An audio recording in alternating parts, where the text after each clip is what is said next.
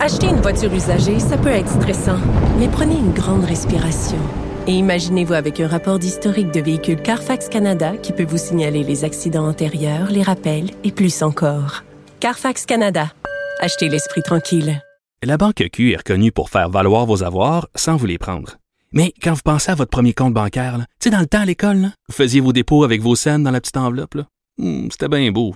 Mais avec le temps, ce vieux compte-là vous a coûté des milliers de dollars en frais, puis vous ne faites pas une scène d'intérêt. Avec la banque Q, vous obtenez des intérêts élevés et aucun frais sur vos services bancaires courants. Autrement dit, ça fait pas mal plus de scènes dans votre enveloppe, ça. Banque Q, faites valoir vos avoirs. Visitez banqueq.ca pour en savoir plus. Économie, finance, affaires, entrepreneuriat. Francis Gosselin. Bonjour Francis. Salut Mario, comment vas-tu? Ça va bien. Euh, le ministre Éric Girard euh, qui a été ce matin, bon, qui avait une annonce à faire concernant la limitation là, des hausses de tarifs, parce que dans nos lois, euh, les gouvernements au fil des années ont voté beaucoup de lois, de programmes et autres, où la contribution de l'usager est proportionnelle à l'inflation. Avec là, cette année, on s'est rendu compte que ça allait coûter cher. Euh, en même temps, il a commenté l'inflation, tant qu'à parler de ça. Ouais, c'est ça. Donc, on apprenait aujourd'hui qu'en fait, au Canada, l'inflation s'était maintenue là, de octobre à octobre au même niveau qu'elle avait été de septembre à septembre. C'est pas une très bonne nouvelle, mais en même temps, quand on regarde le détail, ce qu'on voit, c'est que plusieurs prix euh, ont plutôt eu tendance à baisser. Mais évidemment, c'est comme l'effet autoréalisant de l'augmentation euh, des taux directeurs. Euh, la portion, évidemment, du budget des ménages qui est dédié à rembourser leur hypothèque, surtout ceux et celles qui ont renouvelé ou qui sont sur des taux variables, a beaucoup augmenté. Donc, c'est comme une, un peu une prophétie, si tu Mario, La bonne nouvelle, c'est qu'on risque pas de voir une autre augmentation de 3 dans les prochaines semaines. Euh, donc, c'est la, la, baisse des prix du moyen est en cours et, bon, l'immobilier, lui, souffre un petit peu plus. Mais donc, c'est un effet de normalisation là, assez standard. Euh, du, du, côté du Québec, donc comme tu le disais, euh, le ministre Girard effectivement euh, s'est engagé là, dans la mesure de, de ce comment dire, de ce qu'il contrôle, n'est-ce pas, à limiter l'augmentation de, du, du prix de certains services. Donc, on parle du prix de l'immatriculation, des permis de conduire, de l'hébergement CHSLD.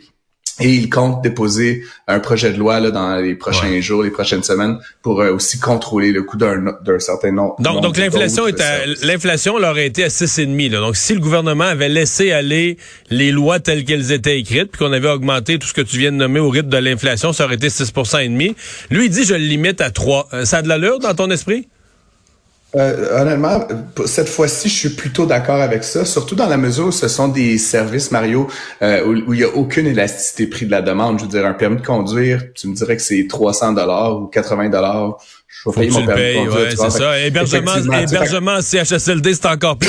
Une fois que tu es hébergé là, euh, faut que tu payes la facture. C'est ça, c'est t'es captif. Et donc, généralement, les économistes s'entendent que la limitation des prix, ça fonctionne pas dans des marchés concurrentiels où il y a une possibilité d'adapter son, d'adapter son comportement. Mais quand tu es dans une situation de monopole, puis tu l'État, pour tous ces biens là, et ces services-là, c'est un monopole, c'est pas une mauvaise manière. En fait, finalement, ça fait diminuer l'augmentation des prix, au moins sur cette catégorie de biens-là.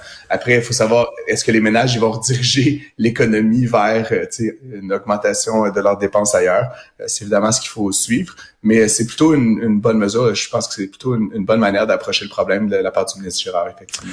Français, je me suis posé une question sur son propos, là, parce que c'était comme un peu optimiste. Il a dit, bon, il a dit une chose avec laquelle je suis d'accord. Il dit le pic de l'inflation est passé. Je pense que le 8 point quelque chose pour cent qu'on a eu au mois de juin, c'était effectivement le pic, le point le plus haut. Puis il dit là, ben on est reparti dans la bonne direction. Mais, tu sais, Francis, en économie, il y a bien des affaires qui montent vite, vite, vite. Puis là, on espère qu'ils vont redescendre, puis mais ils redescendent avec des longs plateaux, là, tu sais. Euh, là, on l'a vu, euh, c'était 7, c'était 6.9, c'est resté à 6.9. Est-ce qu'il n'y a pas un risque, là, mettons, prenons l'année 2023, là, de janvier à décembre de l'année prochaine, est-ce qu'il n'y a pas un risque que ça redescende, mais bien, bien, bien lentement sur un plateau, que l'inflation se maintienne, là, je te donne un chiffre. Aux alentours des 5% puis que on espère qu'elle redescende, on espère qu'elle redescende, mais qu'elle redescende pas vite, là, finalement.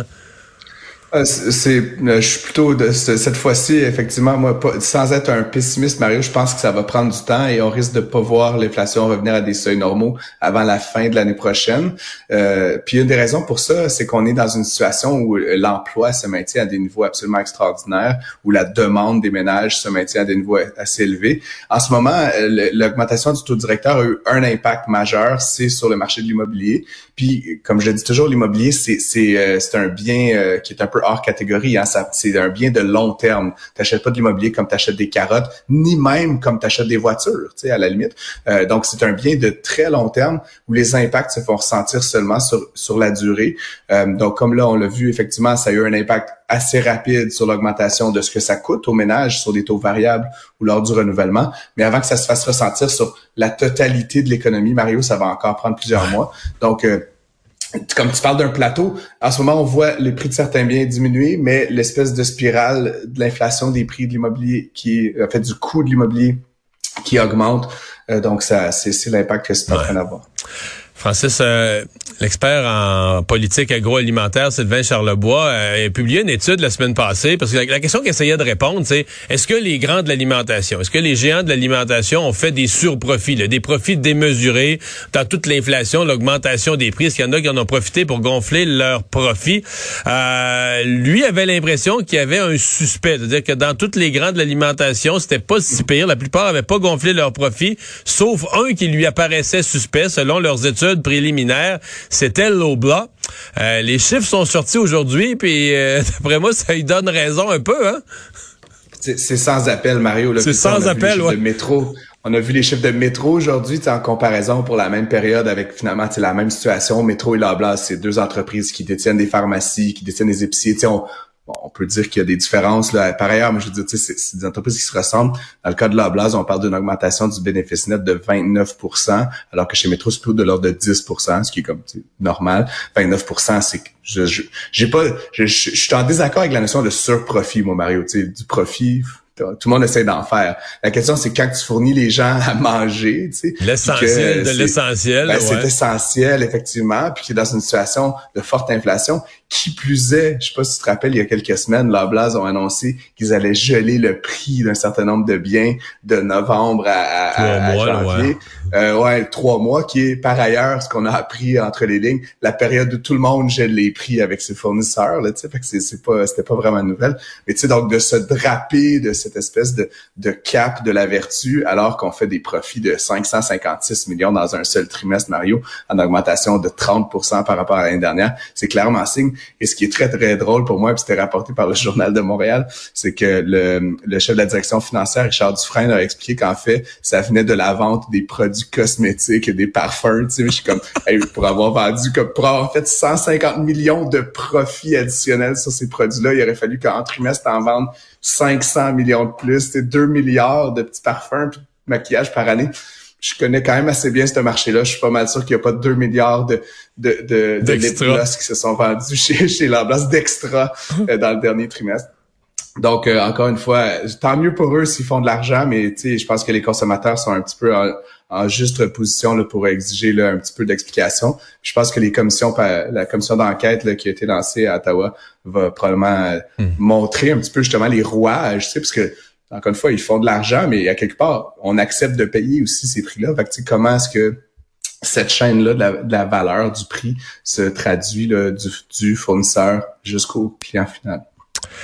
Et finalement, euh, l'entreprise québécoise, la jeune entreprise québécoise euh, qu'on souhaite voir devenir un fleuron des autobus, euh, des camions électriques, Lyon, qui se retrouve dans un différent, un arbitrage contre une, une américaine, Nikola Motors.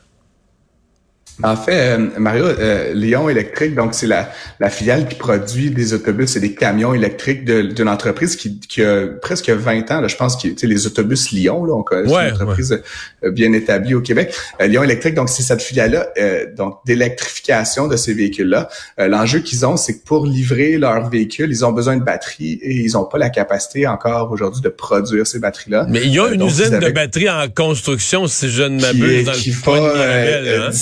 janvier, ouais, mais qui est pas opérationnel encore. Donc, ils avaient fait un deal avec une entreprise américaine qui s'appelle Romeo Motors, si je me rappelle bien. Et Romeo, donc, devait leur livrer ces batteries-là. Et en fait, ils tardent à le faire. Puis une des raisons qui explique ça, c'est qu'entre-temps, Romeo a été racheté par Nikola Motors. Nikola, on se rappellera, qui est une entreprise qui avait promis de fabriquer des, euh, des semis, là, des, des camions euh, tracteurs là, pour tirer des, des, euh, des, des, poids lourds. et donc, qui est c'est une entreprise vraiment qui va Mais pas, pas très la petite bien. Sœur, c'est pas la petite sœur de Tesla d'une quelconque manière, ça? Non, non, non? Nicolas, est, Nicolas, c'était le prénom de Monsieur Tesla. Ouais, c'est ça. Du, du, du 20e siècle. Mais non, non, c'est, ils ont aucun lien. Les aucun lien, okay, C'était même plutôt rivaux sur, euh, sur cette, euh, cet objet-là. Euh, le fondateur de, de, Nicolas a été démis de ses fonctions, a été poursuivi en cours. Il fait de la fausse représentation sur la technologie. N'en demeure pas moins que c'est quand même un gros acteur euh, de plusieurs milliards de dollars aux États-Unis. Donc, ils ont acheté ce petit joueur-là, Romeo, qui fabrique des batteries. Et donc, ils ont, ils ont euh, pas cessé de produire, mais euh, ils, ont, ils, ont, des retards dans la livraison auprès de Lyon, qui à leur tour ont de la misère à livrer les autobus, les camions auprès de leurs clients. Parce qu'un camion électrique, pas, un camion électrique, pas de batterie, ça, pas de batterie, ça se vend moins cher.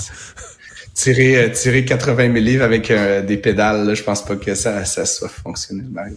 Est-ce que ça met en difficulté, voilà. est-ce que ça met en difficulté Lyon ou c'est ça l'objet de l'arbitrage? C'est ça l'objet de l'arbitrage, en fait. Donc là, je pense, je pense qu'ils veulent accélérer la livraison telle que convenue dans l'entente. Puis comme on l'a dit, donc dès le début de l'année prochaine, là, euh, Lyon va être autonome dans la fabrication de ses propres batteries. Mais entre-temps, ils ont euh, donc ils essaient de presser. Et donc, c'est un peu David contre Goliath, Lyon, qui est quand même relativement une petite, moyenne entreprise, qui va se battre donc comme ce géant Nikola Motors aux États-Unis pour essayer d'avoir gain de cause là, concernant les batteries de Romeo Power qui devaient lui être livrées. on va suivre ça. Merci Francis, à demain. Yes, sir. Bye bye. Johnny.